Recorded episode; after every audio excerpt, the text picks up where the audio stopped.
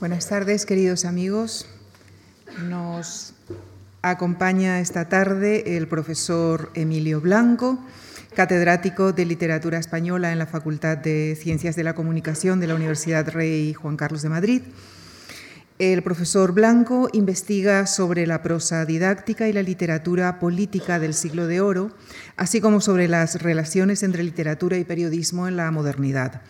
Ha publicado traducciones y ediciones críticas y en torno a un centenar de artículos y capítulos de libros que cubren diversos aspectos de la literatura española, desde la Edad Media hasta la actualidad. En los ámbitos antes enumerados ha investigado sobre figuras como Gracián, Erasmo, Lope de Vega o Maquiavelo, pero de todas, eh, sobre todas las figuras sobre las que ha investigado, una de ellas es ha dedicado gran parte de su esfuerzo y de su tiempo y es el protagonista de nuestro ciclo. Es Antonio de Guevara. Ha publicado tres volúmenes de sus obras completas, así como una veintena de artículos y capítulos de libros que abordan su obra desde diferentes aspectos.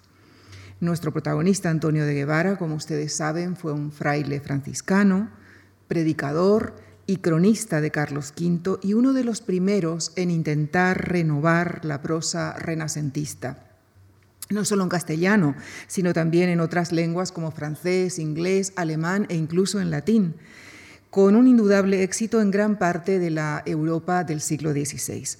Con nuestro agradecimiento les dejo con el profesor Emilio Blanco, quien esta tarde nos hablará del tiempo y la vida de Antonio de Guevara. Muchísimas gracias.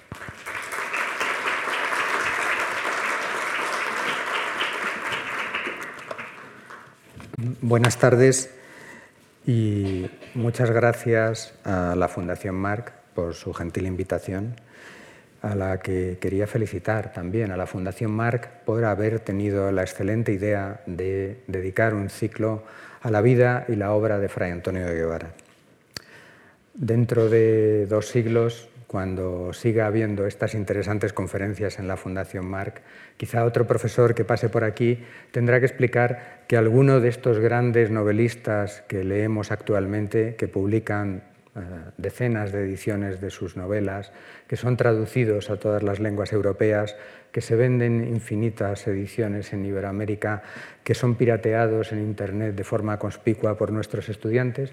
Pues bien, eh, algún profesor tendrá que explicar que todo ese éxito eh, que tuvo en el siglo XX el autor, no voy a dar nombres, eh, que, ese, éxito ha decaído en el siglo XXII. Algo parecido es lo que ha ocurrido con Antonio de Guevara.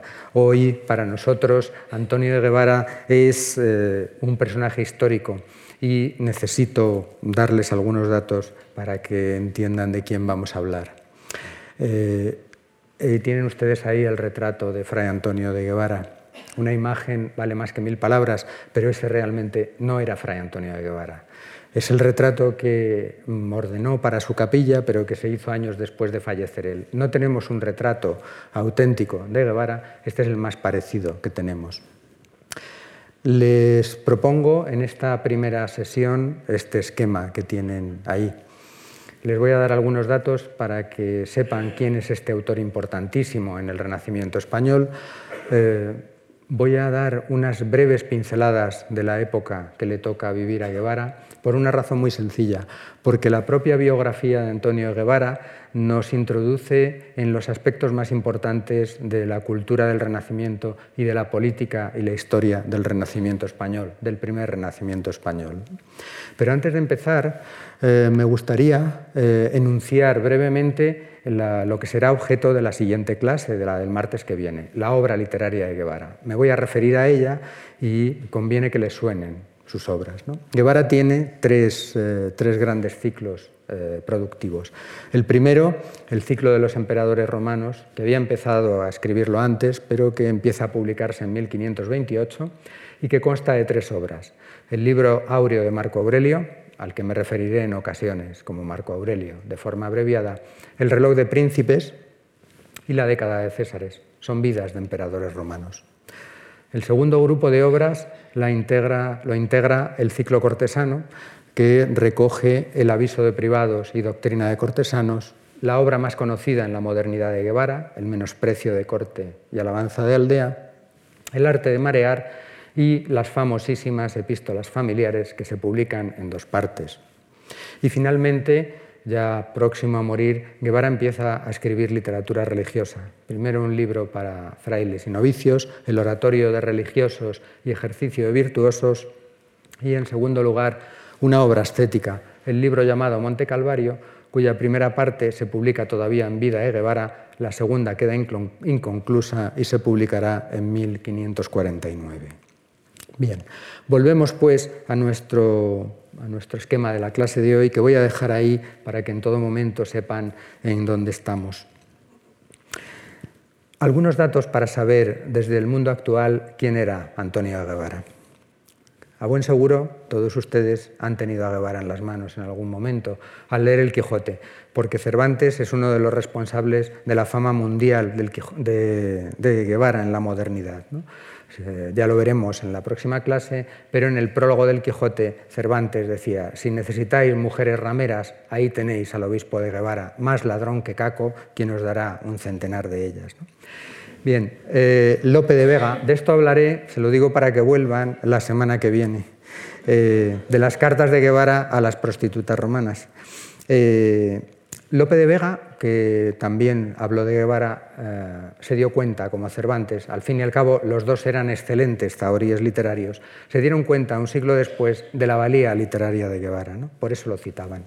Pero si quieren un observador imparcial, eh, que no estuviese pendiente solo del éxito literario, pues piensen en Isaac Casaubon, eh, que decía que Guevara fue un autor más leído que la Biblia en el Renacimiento español. Alfonso García de Matamoros, decía que Guevara era llevado en palmitas por los cortesanos en la corte de Carlos V.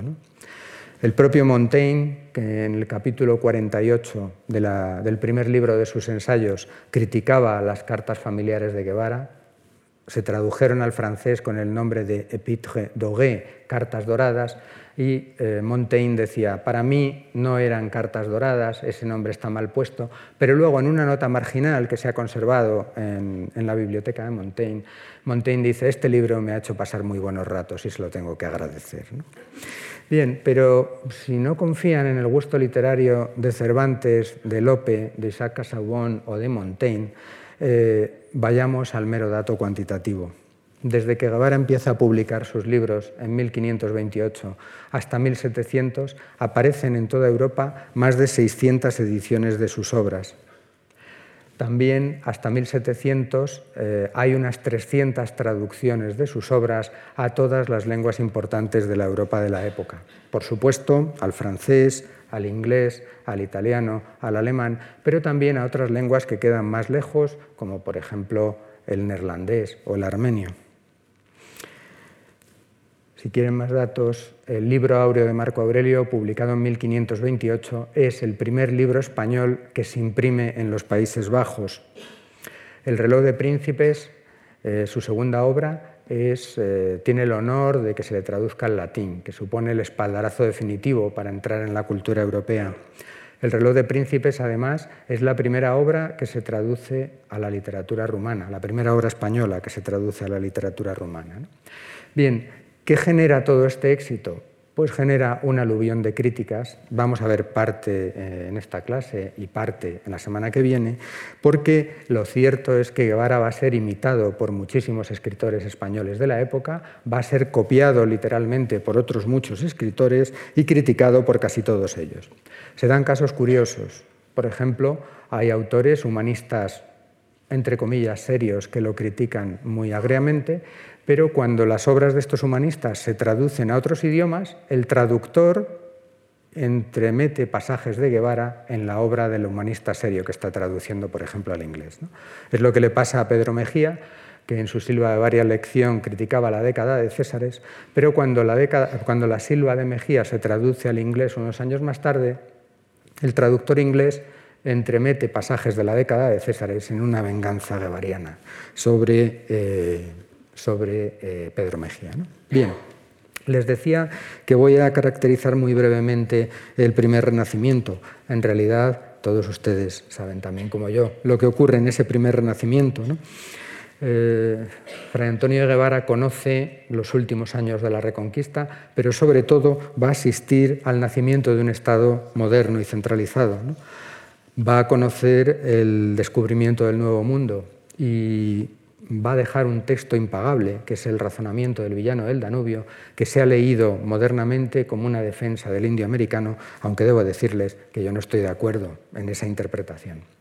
Fray Antonio de Guevara está en la corte en unos momentos en los que se está produciendo en España la mayor revolución poética que ha habido en la literatura española desde los orígenes hasta la llegada de la generación del 27, que es la introducción del verso italiano en la poesía española, del endecasílabo. Fíjense, eh, en una de sus cartas cuenta que ha conocido a un embajador veneciano en el viaje a Granada y que conversa mucho con él, que lo confiesa. Probablemente ese embajador veneciano es Andrea Navallero, el que anima a Juan Boscán a escribir en metros italianos y el responsable último de que esa literatura italiana haya triunfado en España. Y curiosamente, circunstancias de su vida político-cortesana, Guevara se acompaña al César Carlos en su viaje europeo eh, está muy cerca de Garcilaso de la, Vega cuando éste muere en la toma del castillo de Lemuy en, 1536.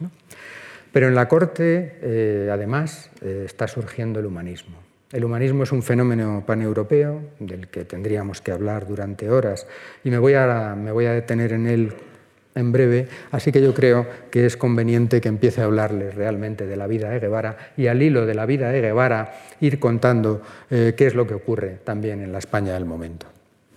Bien, no podemos empezar a hablar de Fray Antonio sin hablar de su linaje. Guevara siempre presumió de la familia a la que pertenecía. En la carta a uno de los nobles más relevantes de la época, el condestable de Castilla, don Íñigo Fernández de Velasco, Guevara escribe, primero hubo condes en Guevara que no reyes en Castilla. Se acogía así a la vieja idea medieval de que los Guevara descendían en línea recta de los reyes de Bretaña.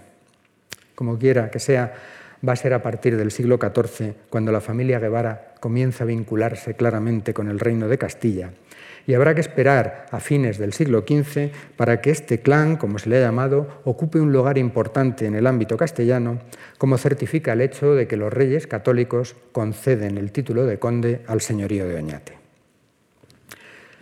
El primer personaje importante de esta familia Guevara que nos encontramos es eh, don Beltrán de Guevara, que vive durante los reinados de Enrique III y Juan II de Castilla. Es este rey, Juan II de Castilla, el que le concede el título de conde de Talú. Y este conde de Talú, y señor a la vez de Escalante, se casa en segundas nupcias con Leonor Vaca, con quien tiene varios hijos. Cuando digo varios, estoy pensando en 15, siete hijos legítimos y ocho bastardos. Esta va a ser una característica común de la familia Guevara a partir de ahora. Van a tener muchos hijos naturales y legítimos y esto va a dividir los patrimonios y va a hacer que una familia importante vaya perdiendo parte de la pujanza económica que tuvo. En cualquier caso, la mayor parte del mayorazgo de los Guevara se encuentra en la zona que hoy podríamos hacer corresponder, grosso modo, con la comunidad autónoma de Cantabria. La rama de Escalante de la familia Guevara se vincula desde bien pronto con la Casa de Habsburgo y va a obtener cargos y beneficios variados y va a desarrollar un papel importante a finales del siglo XV y a comienzos del siglo XVI. En esos momentos, la rama Guevara agrupa unos 20 mayorazgos, pero, como les decía antes, no dispone de excesiva, de excesiva liquidez, probablemente por el abultado número de hijos. Eh, lo, que, lo bueno es que tener tantos hijos también permite ocupar muchos puestos en la administración. Por eso, a lo largo del siglo XV, la familia se ha ido implantando no solo en el reino de Castilla, sino que también va mm, copando posiciones en Italia y cuando se descubra América, a partir del siglo XVI, van a obtener importantes puestos en las tierras americanas. Eh, las ramas más importantes van a trabajar, como digo, para las casas reales y van a, obtener, van a tener siempre una posición importante. En una de sus cartas familiares, en la citada anteriormente al condestable de Castilla, Fray Antonio dice ser hijo de don Beltrán de Guevara. Así se había aceptado hasta comienzos del siglo XX, en que la nueva documentación que aportan los historiadores nos hace cambiar de opinión. Sabemos, por un documento, que don Fray Antonio de Guevara no era hijo de don Beltrán de Guevara, sino de don Juan Beltrán de Guevara. Es decir, era hijo de un hijo bastardo. Eh, a partir de ahí se han disparado todas las interpretaciones sobre Guevara. El hecho de que Guevara haya ocultado sistemáticamente ese carácter ilegítimo ha motivado una serie de interpretaciones de su obra literaria. Es decir, Guevara habría buscado, a través de los cargos que obtiene y a través de su posición literaria, eh, borrar ese origen ilegítimo. Eh, no todo el mundo está de acuerdo en ello, pero lo que sí es cierto es que Guevara insiste machaconamente en quién es su padre, aunque no sea su padre, y sin embargo no encontramos ni una sola mención a su madre en toda su obra, a doña Ana o doña Inés de Ureña. Hay otro problema que afecta también a Guevara por la vía paterna, que es la posibilidad de que hubiese tenido antepasados conversos. No hay datos concluyentes, pero parece que la abuela paterna de Fray Antonio pudo ser converso. Claro, la insistencia en el asunto, en el asunto de los judíos, de los conversos en la obra de Guevara, se ha interpretado en ocasiones también como una preocupación en ese sentido. Fíjense, eh, Guevara va a actuar como inquisidor, lo vamos a ver en breve. Cuando acompañe al emperador por el viaje a Italia, va a disputar con los judíos en Nápoles y en Roma va a defender siempre a los cristianos nuevos y en este sentido es significativa la carta 35 del libro segundo de las epístolas familiares, en donde censura con mucha intensidad que se llame perros, que se llame moros, judíos o marranos a aquellos que se han convertido a la fe cristiana. En esa misma carta, Guevara dice que prefiere que le llamen loco, bobo o necio antes que le eh, llamen hereje. Dice, porque al fin y al cabo, lo primero afecta a mi honra, más, y ahora cito, el llamarme hereje toca a mi alma e infama mi fama. La palabra clave aquí es la fama, y para Guevara todos los cristianos son iguales ante, ante su Dios. Guevara va a insistir en ello hasta el último de sus libros, hasta el Monte Calvario. Bien, ahora ya podemos empezar a hablar con, este, con esta contextualización de la vida de Fray Antonio de Guevara. No conocemos la fecha de nacimiento, pero tampoco estamos en, esa aserción tan drástica que hizo María Rosalida, la excelente filóloga, cuando dijo que para todos los cargos que había ocupado Fray Antonio de Guevara, para la importancia que había tenido en la corte de Carlos V, que era realmente revelador que no hubiese una firma, que no hubiese un documento, que no hubiese un retrato. Han visto ya que hay retratos. Eh, también tenemos documentos y tenemos firmas. Vamos a ver qué es lo que sabemos de la vida de Guevara. Ahí les he puesto 1480, pero distamos eh, de saber con exactitud la fecha de nacimiento de Guevara. Se han propuesto varias fechas que oscilan entre 1475 y 1482. ¿Por qué se han propuesto esas fechas? Porque tenemos que jugar con las propias declaraciones de Guevara para adivinar su fecha de nacimiento, al carecer de una partida de bautismo. Si hacemos caso a lo que dice en distintos lugares de sus cartas y jugamos con la fecha que lleva esa carta, pues habría que pensar en 1474, en 1481, en 1482. Dos problemas. Eh, uno, conviene aprenderlo ya. Las cartas de las epístolas guevarianas pocas veces coinciden con la realidad. Y dos, y esto era común a muchos personajes de la época, había muchas personas que ignoraban exactamente la fecha de su nacimiento. Bien, eh, la posición más Mm, prudente me parece la de Agustín Redondo, el mejor biógrafo de Guevara, que sitúa en torno a 1480 el nacimiento de Fray Antonio, en torno probablemente al 13 de junio. ¿Por qué? Porque el 13 de junio es el día de San Antonio de Padua y hasta que nace Guevara, nuestro Guevara, no hay Antonios en las ramas de los Guevara. Probablemente se le impuso el nombre por nacer el 13 de junio y a partir de ese momento el nombre ya tiene tradición. Lo que sí sabemos con seguridad es dónde nace. Nace en el municipio cántabro de Treceño, en el municipio de La Valdáliga, eh, en la actual Cantabria. Allí debió pasar su infancia. Cuando diga allí debió pasar o utilice el condicional, allí pasaría, es que nos estamos moviendo en las hipótesis. Cuando esté seguro de lo que digo, utilizaré tiempos directos. Eh, como digo, allí debió pasar su infancia. El profesor Redondo supuso que allí estudió las primeras letras con el cura del lugar. Lo único que sabemos a ciencia cierta es lo que cuenta Guevara en el prólogo del menosprecio de corte. Dice lo siguiente. A mí, serenísimo príncipe, me trajo don Beltrán de Guevara, mi padre, de doce años, a la corte de los reyes católicos, vuestros abuelos y mis señores, a donde me crié y viví algunos tiempos. Esto tuvo que ocurrir en torno a 1492, por varias razones. En ese año eh, se cierra la Reconquista, con lo que hay un periodo de paz y estabilidad política que permite a los nobles acercarse a la corte. Por otra parte, eh, el descubrimiento de Colón anunciaba a los nobles que la monarquía iba a necesitar nuevos cargos para desempeñar funciones en el Nuevo Mundo y finalmente era un rumor por toda España que la reina necesitaba gente para rellenar puestos en su casa. Por eso varios miembros de la familia Guevara se dirigen a la corte y van a encontrar allí acomodo. Don Íñigo de Guevara era miembro del Consejo Real, Nicolás de Guevara, que también era otro bastardo de la rama Guevara, era mayordomo de la reina Isabel. Diego de Guevara era embajador en Inglaterra. Don Ladrón de Guevara era maestresala de la reina Isabel y otro ladrón de Guevara llega a comienzos de 1492 a la corte de los reyes católicos como embajador del rey de romanos, Maximiliano I. La labor de este embajador es fundamental porque va a poner en contacto a Maximiliano I con los reyes católicos y unos y el otro van a ver con muy buenos ojos una alianza que va a fructificar en breve. Por lo tanto, Guevara pasa en la corte los primeros momentos aprendiendo modales, probablemente protegido por alguno de sus familiares, casi con seguridad por su tío don Ladrón, don Ladrón de Guevara. Pero nunca fue como se ha dicho a veces, compañero del príncipe don Juan. Esto forma parte también de la leyenda de, Guevara. No forma parte porque a un autor que le gusta tanto presumir de con quién alterna, no cita ni una sola vez al príncipe don Juan más que para decir que se ha muerto.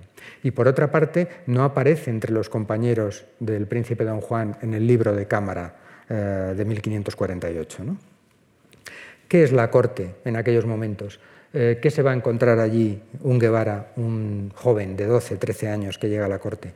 Pues va a encontrar un cenáculo cultural en el que los reyes católicos eh, ejercen, si me permiten el anacronismo, como polo de atracción de talento, como dicen ahora nuestros empresarios.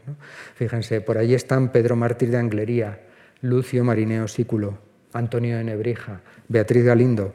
Todos ellos van a introducir el humanismo en la corte. Pero es que el alto clero, que también está allí en la corte, simpatiza con esos estudios de humanidad. El cardenal Cisneros, el también cardenal Pedro González de Mendoza, el inquisidor general Fray Diego de Deza, Fray Hernando de Talavera, el arzobispo de Granada, don Alonso de Fonseca, el arzobispo de Santiago. Pero es que además eh, es bien conocido el papel motor e impulsor de los reyes católicos en la llegada de la imprenta a España. Los reyes católicos van a favorecer que los impresores alemanes se establezcan en la península. Y en esa imprenta que llega a España en esos momentos se van a publicar en traducción romance, bien de forma directa y sobre todo a través de versiones intermedias latinas o italianas, pues la obra de Aristóteles, Platón, Séneca, Boecio, Plutarco, Tito Livio, Valerio Máximo, Quédense con estos nombres porque van a ser los nombres que cita siempre Fray Antonio en sus libros. Pero aparte de publicar toda la antigüedad, una parte importante de la antigüedad grecolatina, la imprenta de los reyes católicos publica también a los últimos hombres de la Edad Media, el bocacho humanista, el bocacho mm, filósofo que tanto interesará a Fray Antonio, y el primero de los humanistas, Petrarca, aparecen publicados en esos momentos. Pero aparecen también libros escritos directamente en lengua castellana y contra los que Guevara se va a esforzar en competir durante toda su vida. Los libros de caballerías, con el Amadís a la cabeza van a ser una preocupación continua de los humanistas y también de Guevara. La ficción sentimental, la novela de amores, la cárcel de amor, el tratado de amores de Arnalte y de Lucenda, pero especialmente todos ellos se van a fijar en el gran éxito editorial del siglo XVI, publicado en 1499, La Celestina, pero que no deja de publicarse y de venderse hasta que acaba el siglo XVI. Bueno, pues eh, Guevara nunca deja de pensar en estos libros, en los que le parecen serios, como los libros clásicos, para imitarlos o para remedarlos, en los de los humanistas, para jugar eh, de una forma ligera, light, diríamos modernamente, como hacen los humanistas serios, y con la literatura de entretenimiento para competir con ella y ofrecer a su público algo que fuese más edificante que esas cosas poco, poco honestas que hacían Calisto y Melibea o que se hacían en los libros de caballerías. Bien, en ese ambiente cálido y favorable a los estudios, eh, y al modo cultural de los humanistas tuvo que crecer Guevara, sin olvidar los rastros medievales, los libros de ejemplos que tanta importancia van a tener en Guevara, las semblanzas históricas de Pulgar en las que seguramente Guevara aprende a biografiar, las crónicas, pero sobre todo un género que triunfa en toda la Edad Media y que se va a renovar en el humanismo del primer renacimiento, los libros para educación de príncipes la glosa castellana al regimiento de príncipes, eh, que se publica a finales del siglo XV, el vergel de príncipes, el doctrinal de príncipes. Todos estos libros que tienen un aroma medieval se van a renovar en la década de 1510 con toda la literatura humanista. Seguramente estén pensando, con razón, en El príncipe de Maquiavelo, redactado en 1513, pero Guevara no pudo conocer ese libro. Sin embargo, sí pudo conocer la Institutio Principis Christiane, la educación del príncipe cristiano de Erasmo, que se publica en 1516-17, o el Duprince de Budet, un humanista francés que se dirige al príncipe para educarle. Seguramente Guevara mm, conoce todo ese ambiente y en algún momento decide que después de formarse que él va a escribir también ese tipo de libros, en clara competencia con humanistas de la talla de Erasmo o de Budeo. No sabemos dónde estudió Fray Antonio de Guevara. De nuevo tengo que recurrir a una carta de las epístolas familiares, la dirigida a Francisco de Mendoza, donde declara, yo aprendí gramática, lógica, filosofía, y la carta continúa. Pero es decir, ¿qué aprende Guevara? Guevara aprende las artes liberales y dentro de las artes liberales aprende el trivium, las materias relacionadas con las letras. Luego viene el quadrivium, la aritmética, la geometría, la astronomía y la música, que se relaciona con, con los números. Pero lo importante de estudiar gramática, de estudiar retórica, de estudiar lógica, es que eso es la puerta de acceso a todas las demás ciencias en aquel momento, como decía como recordaba bien Cervantes. Durante esa etapa formativa, lo cuenta también Guevara, se dedica a ser un mozo cortesano. Yo ruaba calles, yo ojeaba ventanas, es decir, perseguía a las señoritas, jugaba a las cartas, a los dados, eh, se divertía en suma como un cortesano. Guevara probablemente orientó su vida a hacer una carrera política en la corte, que es lo que hacía toda su familia. Pero en el ámbito político las cosas se van a ir complicando a partir de 1496 porque fallecen, por una parte, varios miembros del clan Guevara y, por otra parte, empiezan a morir miembros de la realeza. Por ejemplo, la reina Isabel, que muere en 1504. A partir de 1505 la situación se complica para los Guevara, pero a partir de 1506 es lo que tiene vivir en la corte. Eh, todas las cosas se ponen de maravilla para los Guevara. El viento les viene de popa, porque con la llegada de Felipe el Hermoso, toda la familia Guevara, que había contribuido a su causa de forma continua y generosa, comienza a recibir premios por haber apoyado a Felipe el Hermoso. Pedro de Guevara, don Diego de Guevara se convierten rápidamente en señores de castillos en Huete y Cartagena, pero eh, lo que tienen los arrimos de palacios que son inconstantes. Y como ustedes saben bien, Felipe el Hermoso muere de forma inesperada en ese año de 1506. Claro, eh, la muerte de Felipe el Hermoso y la vuelta al poder de Fernando supone la retirada inmediata de todos los cargos a la familia Guevara. La mayor parte tiene que marcharse de España y muchos de ellos acaban en Flandes. ¿Qué le pasa a nuestro Antonio?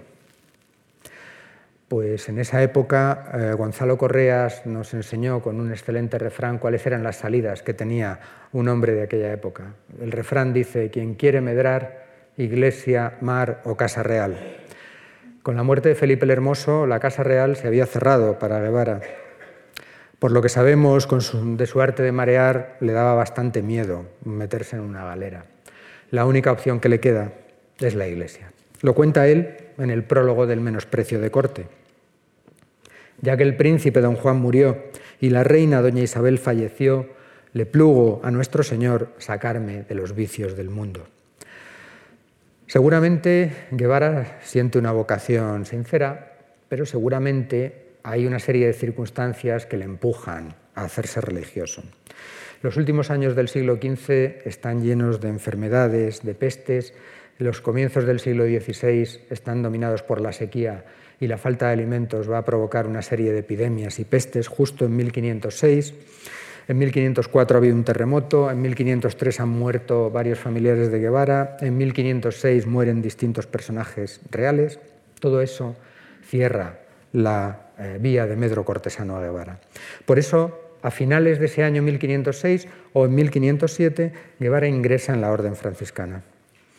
Se ha especulado mucho de las múltiples órdenes religiosas sobre por qué Guevara elige la orden franciscana. Hay dos razones fundamentales. Una de ellas es que la familia tenía una relación directa con los franciscanos porque había contribuido o había fundado directamente varios monasterios y conventos. Además, había apoyado en varias ocasiones a la orden de los franciscanos. Por otra parte, si uno quería brillar en las letras, eh, la orden franciscana ofrecía esa posibilidad en ese momento frente a otras instituciones religiosas. No sabemos muy bien dónde estudió Guevara. Probablemente en la provincia de Castilla, de los franciscanos, que es a la que él pertenece, porque la legislación de, la orden franciscana requería centros de estudio eh, dentro de la propia provincia de formación de cada novicio. Mm, se ha especulado también con la posibilidad de que Guevara mm, estudiase en la universidad.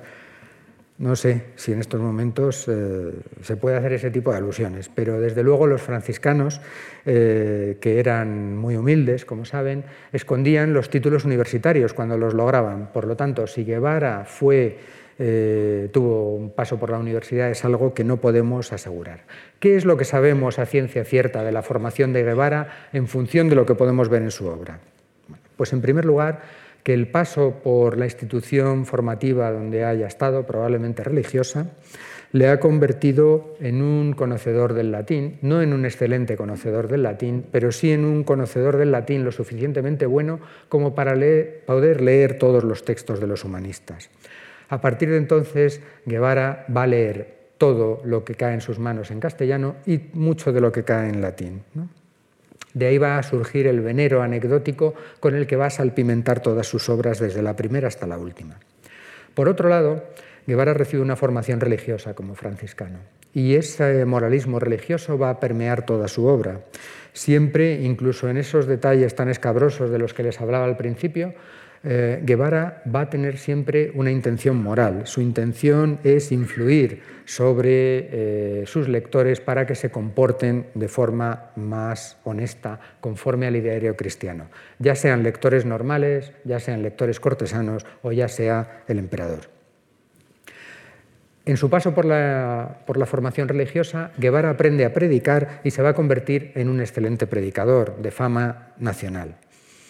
Esa predicación va a influir de forma clara sobre su forma de escribir. Lo vamos a ver eh, en la próxima clase. Y el vivir en el convento le va a permitir a Guevara conocer la vida monástica de la que va a hablar en sus últimos libros y también eh, familiarizarse con la literatura estética, que será lo último que cultiva. Sabemos que fue guardián en distintos conventos, en Arévalo, en Soria, porque él lo cuenta. Sabemos que también lo fue el de Ávila, y eso lo sabemos porque lo cuenta uno de sus enemigos, que coincidió con él allí en, Ávila. Y también sabemos que el 27 de octubre de 1515 tenía el título de predicador. Pero en 1516, diez años después de morir Felipe el Hermoso, muere el rey Fernando, y esa muerte real le da la vuelta otra vez a la situación política. Tan pronto como fallece el monarca, varios españoles se dirigen a Flandes para solicitar premio por los servicios prestados, con la aquiescencia y el apoyo del cardenal Cisneros. Uno de los primeros recompensados va a ser don Diego de Guevara, que se convierte en contador mayor del reino. No hace falta recordar que en 1517 el nuevo rey llega a España. Eh, no querían llegar por Cantabria, pero las naves se equivocan y aparecen en Cantabria y el primer sitio donde se aloja Carlos V es el convento franciscano de San Vicente de la Barquera. Desde este momento hasta que llega a la corte, eh, Carlos V no hace más que pasar por casas y territorios de los Guevara. En algún momento pudo conocer a Fray Antonio, pero si no lo conoce en ese momento, sin duda lo conoce cuando llega a la corte, porque lo que hace nada más llegar a la corte Carlos V es nombrar consejero real al hermano de Fray Antonio, al doctor Guevara. Esta pareja van a, van a aparecer a partir de ahora unidos en muchas ocasiones. Bueno, eh, en 1519 muere Maximiliano I, Carlos V abandona España y ya saben que en 1520 empieza la revuelta de las comunidades. Toledo se subleva en el mes de abril, Segovia lo hace en el mes de mayo y a partir de aquí empieza ya la actividad pública del Guevara religioso. En una de sus cartas, Guevara cuenta que estuvo allí en la rebelión comunera, que había estado también en Ávila en los primeros días de agosto y que había tenido que salir huyendo porque se había negado a jurar fidelidad a los comuneros. Confiesa haber estado en el meollo de la revuelta comunera. Claro, los historiadores han dudado de la participación de Guevara en la revuelta de las comunidades, sobre todo porque Guevara, que es un escritor, construye de forma muy inteligente el relato de su participación en la rebelión de las comunidades.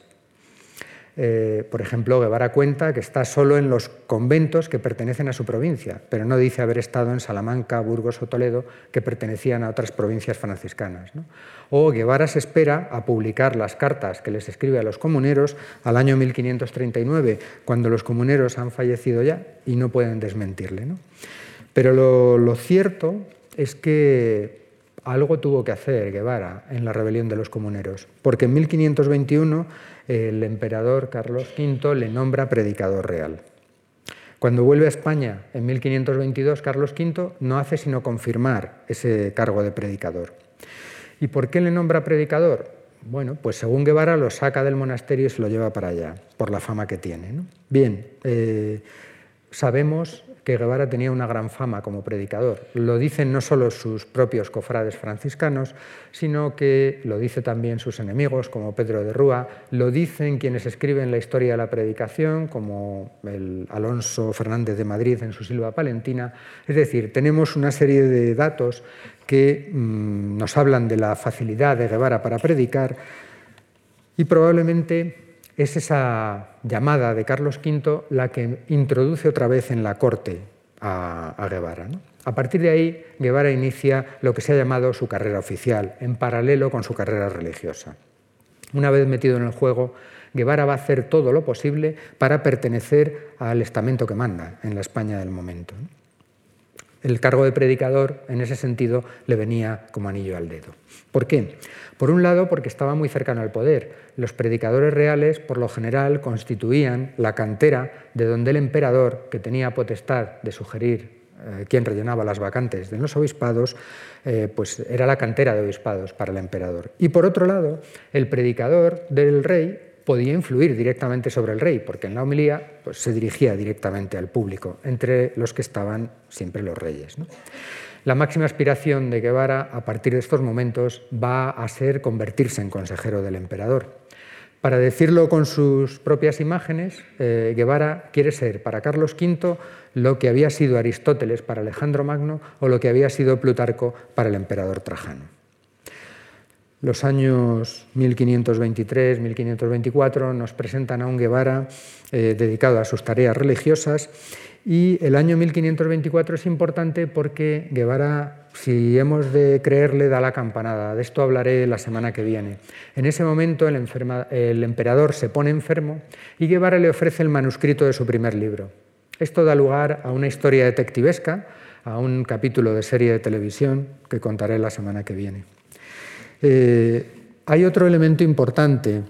Estamos ya en el año 1521, ha empezado la carrera cortesana, les he hablado del predicador real, pero Guevara va a desarrollar una tarea importante como comisario de la Inquisición. Si hablábamos antes de las comunidades, al calor de la revuelta de las comunidades, se produce en Valencia en 1521 la otra revuelta, la de las Germanías. Como saben, parte de las ciudades y se extiende bien pronto. Y a partir de 1524 la Inquisición va a tomar cartas en el asunto, en Valencia y en Granada. ¿A quién se comisiona para ir a estudiar la cuestión a Valencia? Pues a los dos hermanos Guevara, entre otros, al doctor Guevara y a Fray Antonio Guevara. Participan en la comisión en Madrid y a finales de mayo Fray Antonio está ya en Valencia, donde va a dejar amigos. En junio y julio recorre las actuales provincias de Valencia y Alicante y el 5 de julio de 1525 Guevara escribe al inquisidor general y le dice que ha convertido a 1.300 moriscos ya. Si aceptamos lo que cuenta en sus cartas, en esos momentos Guevara no solo hace este esta labor de tipo religioso, sino que también hace de embajador político. Cuando el rey Francisco I, en 1525, llega al grado de Valencia capturado, eh, una comitiva le acompaña desde Valencia hasta Requena. En esa comitiva está Guevara que al terminar de acompañar al rey francés le pide permiso al emperador para volver a la corte. Pero el emperador le dice que no, que queda mucho trabajo por hacer en el reino de Valencia. Guevara se vuelve al reino de Valencia, predica en la Catedral de Valencia, intenta convertir a los moriscos valencianos, pero eh, bien pronto les llegan noticias de que en lo que actualmente es la provincia de Castellón, en el territorio del duque de Segorbe, en las bellísimas sierras de castellonenses de Eslida y Espadán, los moriscos se están haciendo fuertes. Por eso Guevara eh, empieza eh, con una buena intención evangélica, pero al final tiene que subirse en un, caballo y participar en una revuelta contra los moriscos en la que sale herido en la cabeza, según contará él mismo en sus epístolas familiares. Al final eh, se logra sofocar la rebelión y eh, Guevara es recompensado por, Carlos V. Bien, eh, Guevara vuelve a la corte y espera quedarse en la corte, pero Carlos V no está de acuerdo. Hay otro foco de moriscos en Granada que tiene un origen distinto, pero que también está dando problemas a un Carlos V que quiere convertirse en el emperador de la cristiandad. Y comisiona nuevamente a Fray Antonio de Guevara para ir a Granada a convertir a estos moriscos. Por eso, a finales de julio de 1526 lo encontramos en Granada. Eh, en esos dos meses, eh, Guevara recorre lo que llamaríamos hoy la Vega de Granada, eh, Río Verde, Almuñécar, Salobreña, Motril, Vélez, Lanjarón, las Alpujarras, y vuelve a ejercer sus labores eh, como comisario de la Inquisición, pero al igual que había hecho en Valencia, eh, desarrolla labores políticas, coincide con el embajador Navallero, por una parte, y por otra parte, hace historia literaria. Si cuando está en Valencia, camino de Castellón, se para en Sagunto y se dedica a ver, como hacían los humanistas, las ruinas romanas que hay en Sagunto, cuando pasa por Granada se informa de la leyenda del rey chico que va a dejar rastro, igual que la ciudad de Sagunto, en sus epístolas familiares. Acabada la embajada granadina, Guevara se vuelve a la corte. Pero cuando espera descansar surge otro nuevo problema y el emperador vuelve a requerir sus servicios para que le ayude. Me refiero a la conferencia de Valladolid, en donde se van a estudiar las obras de Erasmo. El problema de Erasmo es mm, difícil de contar en el poco tiempo que nos queda. Lo que sí es importante, deben saber que desde 1500 eh, Erasmo se convierte en el gran intelectual europeo, por una parte por sus aportaciones humanistas, como los adagia o los coloquia, los adagios, los, diálogos, y por otra parte por sus obras religiosas. La corte de Carlos V en los primeros momentos está llena de erasmistas y eh, el inquisidor general, que también es erasmista, recuerda a las órdenes religiosas la prohibición de hablar mal en público de Erasmo. ¿Por qué hablaban mal en público de Erasmo? Porque Erasmo censura sistemáticamente la falta de observancia de los frailes. Hay un caso clarísimo que es eh, la frase monacatus non espietas, el hábito no hace el monje, y en el caso de los franciscanos, que es el que nos afecta a nosotros, eh, la mayor parte de los nobles tenían la costumbre de hacerse enterrar con un hábito franciscano para ganar el cielo. Y Erasmo va a censurar muy acremente esa costumbre. Por eso, eh, se establece una comisión en 1527 para estudiar eh, si el pensamiento de Erasmo incurre en la herejía o no. Pero en el medio, mientras se está celebrando esta comisión en la que participa Guevara, el 6 de mayo eh, las tropas españolas entran en Roma y saquean la ciudad, como saben. El descontento en el clero español es grande, en el alto clero mucho más, y la cuestión cada vez se va poniendo más dura para la imagen de Erasmo en España. Por suerte, para los defensores de Erasmo, hay una peste en la ciudad de Valladolid a mediados de junio y a finales de mes el inquisidor general cierra la comisión por cuestiones sanitarias y eso evita que la cosa quede peor. Pero lo que nos interesa es que, como ven, la carrera de Fray Antonio de Guevara desde que entra en la corte no deja de prosperar. Hay distintas opiniones sobre la labor de Guevara como inquisidor. Es verdad que los votos que hace contra Erasmo, pese a ser franciscano, no son muy duros pero mm, vistos desde una perspectiva actual, Guevara fue un inquisidor. Bien, apenas deja de ser inquisidor, mm, o bueno, cuando termina con su tarea como inquisidor, eh, Carlos V decide recompensarle. Tanto que el 7 de diciembre de 1526, el mismo día que se cierra la Comisión de los Moriscos Granadinos, le nombra cronista real para sustituir a Pedro Mártir de Anglería, que ha fallecido. Todos estos cargos eh, llevan aparejado una cantidad económica importante. Eh, Guevara trabaja en la crónica. Otra de las leyendas que han acompañado a Guevara es que ostentó el cargo de cronista real, que cobró por ello, pero que nunca trabajó en la crónica.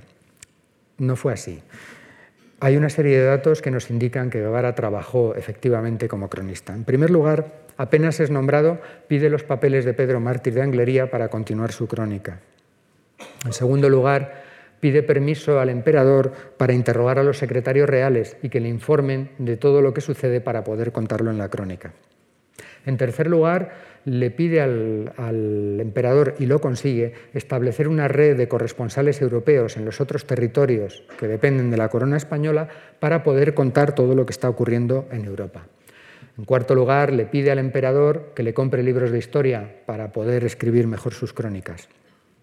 A partir de cierto momento se declara tremendamente ocupado en escribir la crónica, como hará en el reloj de príncipes o como hará en la década de Césares. Pero lo más importante es que cuando redacta su primer testamento, Guevara dice, he trabajado en la crónica, pero solo desde que se me nombró, en 1526 hasta 1536, hasta que vuelvo de Túnez, del viaje del emperador.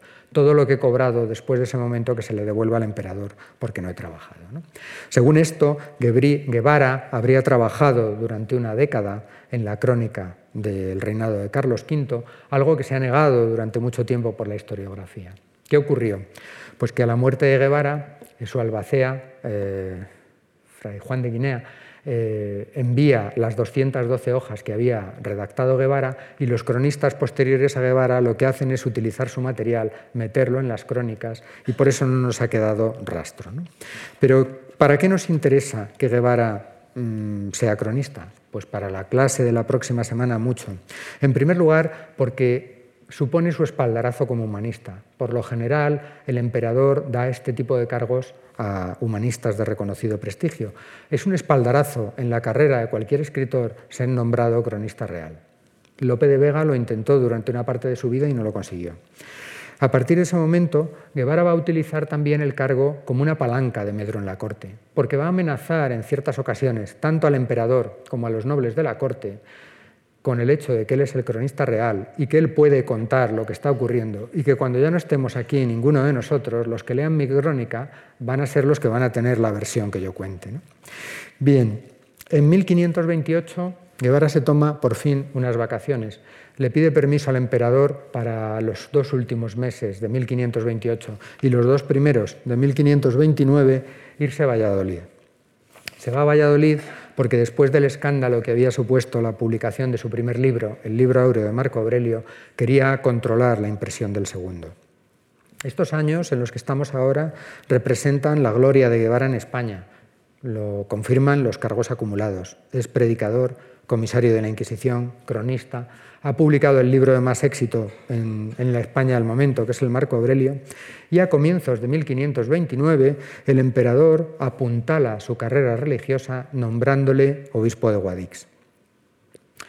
Tradicionalmente se, le, se habla del año 1528 como el año del nombramiento, porque hay una bula papal que se refiere a ese año. Pero probablemente es un error, una errata de escritura en la bula, porque Guevara no pudo ser obispo de Guadix hasta 1529. Así lo vemos en la portada del reloj de príncipes, publicada en abril de ese año, donde se lee, ahora nuevamente electo en obispo de Guadix. Nuevamente no significa de nuevo, sino significa por primera vez en la lengua del momento.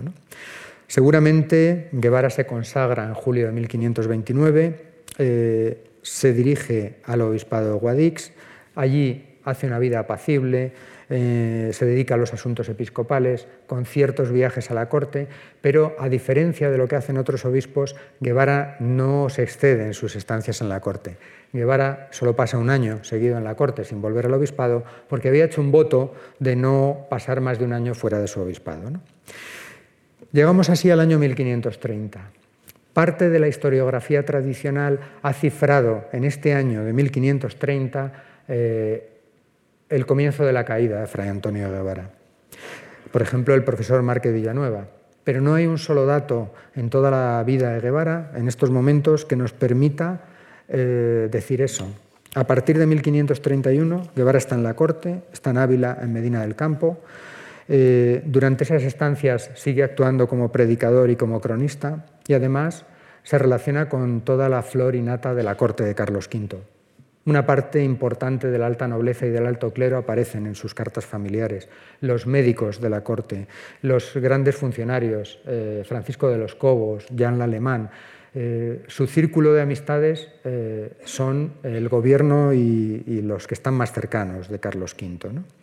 Pero lo que más le gustaba era bendecir la mesa de la reina, acceder a la cámara del emperador para hablar con él, para explicarle qué ponía en una medalla latina, como hace en una de sus cartas que le dirige al emperador. Por lo tanto, no se puede aceptar que a partir de 1530 la carrera de Guevara caiga en picado. A comienzos de 1535, el emperador le llama a Madrid para que lo acompañe al viaje a Túnez. Van nada más y nada menos que ocho miembros de la familia Guevara en este viaje. Eh, Guevara va como cronista, va a recoger todo lo que ocurre ahí, pero Guevara va a comprobar in situ lo que había contado inventándoselo años antes. Guevara va, va, a recorrer Italia, va a pasar por Roma, donde le impacta toda la antigüedad grecolatina, va a ir incluso a Florencia, que es donde había dicho que había descubierto el manuscrito de Cosme de Medici que da lugar al Marco Aurelio, como veremos la semana que viene. Bien, los epitafios, las iglesias, los monumentos romanos, todo esto le impactará cuando él ya ha cerrado el primer ciclo, el ciclo de los emperadores romanos. Guevara vuelve a Valladolid en 1536 y el 15 de noviembre el emperador vuelve a España, pero antes de volver para España, manda una provisión y recompensa de nuevo a Fray Antonio Guevara. Le retira del obispado de Guadix y le envía al obispado de Mondoñedo, en la actual provincia de Lugo. Se ha discutido mucho si este cambio en la vida de Guevara era una promoción o le perjudicaba. Desde luego era una promoción. El obispado de Guadix era un obispado de paso, un obispado para obispos primerizos a la espera de sedes más importantes. Puede ser que Guevara, con la cantidad de poder que había acumulado en la corte de Carlos V, esperase un obispado más importante. Pero lo cierto es que ir a Mondoñedo suponía un avance considerable eh, con respecto a, eh, Guadix. En Mondoñedo, eh, Guevara se traslada a Mondoñedo, empieza a ejercer como, como obispo y allí no se va a encontrar problemas como los de los moriscos, pero se va a encontrar otros problemas por ejemplo, los problemas de la superstición. en Galicia es una tierra eh, de antepasados celtas, donde las supersticiones tienen un papel muy importante y va a consagrar todo su celo como obispo a desterrar estas, supersticiones. ¿no? Va a luchar contra la hechicería, como había hecho ya también en su etapa de inquisidor eh, con las brujas de Navarra. Pero por alguna razón eh, el destino de Mondoñedo a Guevara no le gusta tanto. A partir de estos momentos sí que podemos descubrir una cierta ansiedad, un cierto desconsuelo en Guevara. Guevara ya no le dirige sus obras a Carlos V. A partir de ahora le va a dirigir sus obras, por ejemplo, al rey de Portugal, a Juan III, a quien le va a enderezar el menosprecio de corte, o a funcionarios importantes de la corte de Carlos V, como el omnipotente Francisco de los Cobos, que es además quien le pagaba a, Guevara. Por lo tanto, a partir de este momento quizás sí que haya cierto desconsuelo en Guevara, que comienza a abandonar su diócesis y comienza a trasladarse y a vivir seis meses en la corte, en Valladolid, seis meses en Mondoñedo. Allí alquila una casa en Valladolid, pero esto le dispara los gastos. Por eso, a partir de cierto momento, quiere abandonar Mondoñedo y solicita eh, una plaza de maestro que ha quedado libre en la Colegiata de Valladolid al fallecer eh, Agustín del Caraz. ¿Qué ocurre? Pues que dos de los candidatos más valiosos, eh, Agustín de Cazalla y Fray Antonio de Guevara, se quedan fuera en la primera vuelta, porque para, ser, para ocupar esa plaza, para ocupar esa canonjía, hacía falta ser maestro en teología. Agustín de Cazalla era maestro en teología, pero la comisión estima que su título no es valioso porque lo ha conseguido en una universidad de segundas y lo acababa de conseguir muy recientemente. Fray Antonio de Guevara ni siquiera puede acreditar que tenga el título de maestro, por lo que queda fuera. Bien, estamos llegando pues al final de la vida de Guevara. Guevara se va a Mondoñedo, compone allí sus últimas obras, y los últimos días eh, debieron ser bastante tristes. Aquejado por la gota, su salud va empeorando cada día más, quizá espoleado por, por, esas, mm, por esas decepciones vitales que tiene en los últimos momentos de su vida y también porque debían dar en el año climatérico, doctrina clásica que él explica en una de sus obras, que es cuando se, que cuando se cumplen nueve veces siete o siete veces nueve en la vida humana, la vida humana corre grande peligro. Nueve por siete son 63, más o menos eran los años que tenía Guevara en esos momentos, y Guevara siente que está próximo a morir. Eh, el día 3 de abril, hace justo dos días, de 1545, Guevara fallece en su obispado de Mondoñedo. Y el día 2 de abril redacta un testamento nuevo que va sin firma, en donde deshereda a toda su familia y testa a favor de los criados que le acompañan en Mondoñedo. La familia Guevara inmediatamente después eh, comienza a pleitear y recuperará todo ello. Y finalmente Guevara se entierra en Mondoñedo, pero cuando se termina la capilla en Valladolid que había mandado construir, se lleva a su cuerpo a Valladolid y allí ha permanecido junto a este retrato que es, como les decía al principio, el más cercano eh, que tenemos de lo que pudo ser Fray Antonio de Guevara. Creo, por lo tanto, que en esta primera intentona hemos diseñado lo que fue la vida de Fray Antonio de Guevara, el papel importante que tuvo en la corte de Carlos V, los importantes empeños que desarrolló para la monarquía, su tarea como religioso, como comisario de la Inquisición, su tarea como humanista. En la próxima sesión, la semana que viene, hablaremos de sus libros, de su obra, de su literatura, que junto a este papel importante en la corte de Carlos V es la que le va a hacer famoso fuera de la corte, en toda España y en toda Europa. Muchas gracias.